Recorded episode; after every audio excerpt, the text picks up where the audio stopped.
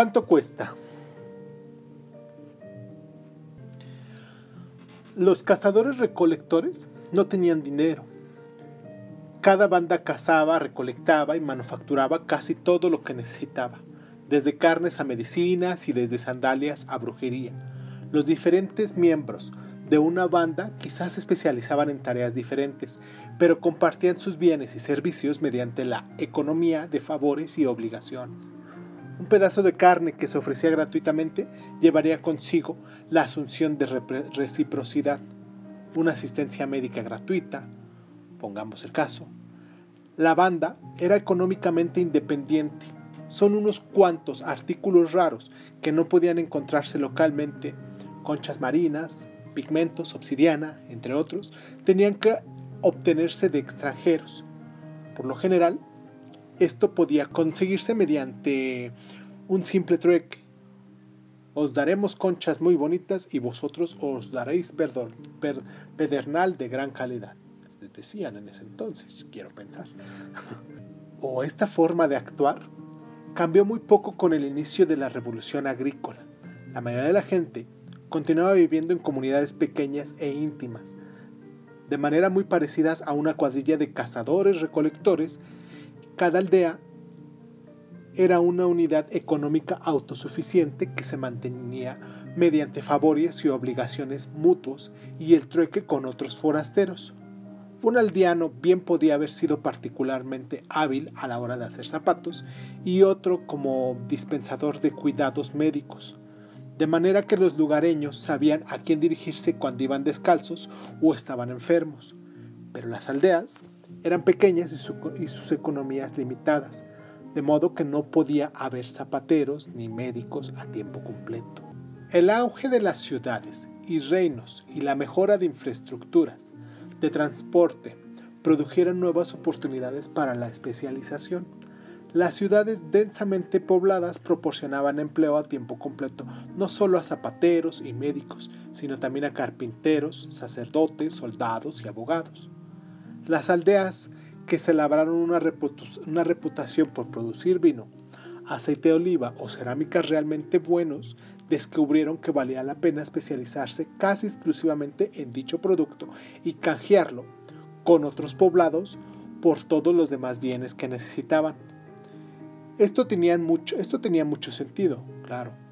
Los climas y los suelos diferentes, de modo que, ¿por qué beber vino mediocre procedente del mismo huerto si se puede comprar una variedad más suave de un lugar cuyo suelo y clima están mucho mejor adaptados a la vida? Si la arcilla que podemos obtener cerca de, cada, de casa produce cacharros más resistentes y bellos, entonces podemos conseguir un intercambio.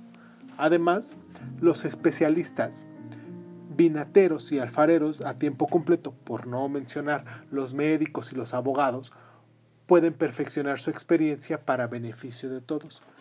Pero la especialización creó un problema. ¿Cómo gestionar? el intercambio de bienes entre especialistas. Una economía de favores y obligaciones no funciona cuando hay un gran número de extraños que pretenden cooperar. Una cosa es proporcionar asistencia gratuita a una hermana o a un vecino y otra muy distinta es atender a extraños que quizás nunca le devuelvan el favor. Se puede volver al trueque, pero el trueque es efectivo solo cuando se intercambian una gama limitada de productos no puede formar la base de una economía compleja. Con el fin de atender las limitaciones del trueque, imagine el, lector que posee una manzana en las colinas que producen las manzanas más firmes y dulces de toda la provincia. Trabaja tan duro en el manzanar que sus zapatos se desgastan, de modo que enjaeza el asno a, a la carreta y se dirige al pueblo que hay junto al río que tiene mercado. Su vecino le dice que un zapatero que hay en el extremo sur del mercado le hizo un par de botas realmente resistentes que le han durado cinco temporadas. El lector encuentra el taller del zapatero y le ofrece baratar algunas de sus manzanas a cambio de los zapatos que necesita. El zapatero duda cuántas manzanas debe de pedir en pago. Cada día se encuentra con decenas de clientes, algunos de los cuales le traen sacos de manzanas, mientras otros le traen trigo, cabras o tela. Todo ello de calidad variable. Otros todavía le ofrecen su experiencia en dirigir peticiones al rey o en curar el dolor de espalda. La última vez que el zapatero canjeó zapatos por manzanas fue hace tres meses y entonces pidió tres sacos de manzanas. O fueron cuatro. Pero ahora que lo piensa, aquellas manzanas eran más ácidas del valle y no las de la primera calidad de las colinas. Por otro lado, en aquella ocasión tuvo las manzanas a cambio de pequeños zapatos de mujer. Este compadre le pide botas del tamaño apropiado para un hombre. Además, en las últimas semanas una enfermedad ha diezmado los rebaños de los alrededores del pueblo y las pieles escasean. Los curtidores han empezado a pedir el doble de zapatos acabados por la misma cantidad de cuero. ¿No debería tomar esto en consideración? En una economía de trueque, todos los días el zapatero y el criador de manzanas tendrían que aprender de nuevo los precios relativos de decenas de mercancías. Si hay 100 artículos diferentes que se truecan en el mercado, los compradores y los vendedores tenían que conocer 4.950 tasas de encanje y si los artículos que se truecan son mil, los compradores y los vendedores tendrían que habérselas con 499.500 tasas de canje distintas. ¿Cómo se resuelve esto? Sin embargo, todavía puede ser peor. Aún en el caso de que el lector consiga calcular cuántas manzanas equivalen a un par de zapatos, el trueque no siempre es posible. Después de todo, una barata requiere de que cada parte quiera lo que la otra ofrece. ¿Qué ocurre si al zapatero no le gustan las manzanas? Y en, el, momento en cuestión lo que realmente desea es el divorcio. Ciertamente, el granjero puede buscar un abogado al que le gusten las manzanas y establecer un trato a partes.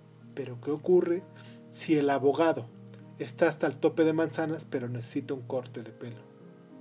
Algunas sociedades intentaron resolver el problema mediante el establecimiento de un sistema de trueque centralizado que recolectaba productos de granjeros y artesanos especialistas y los distribuía a los que los necesitaban. El mayor y más famoso de dichos experimentos se realizó en la Unión Soviética y fracasó estrepitosamente.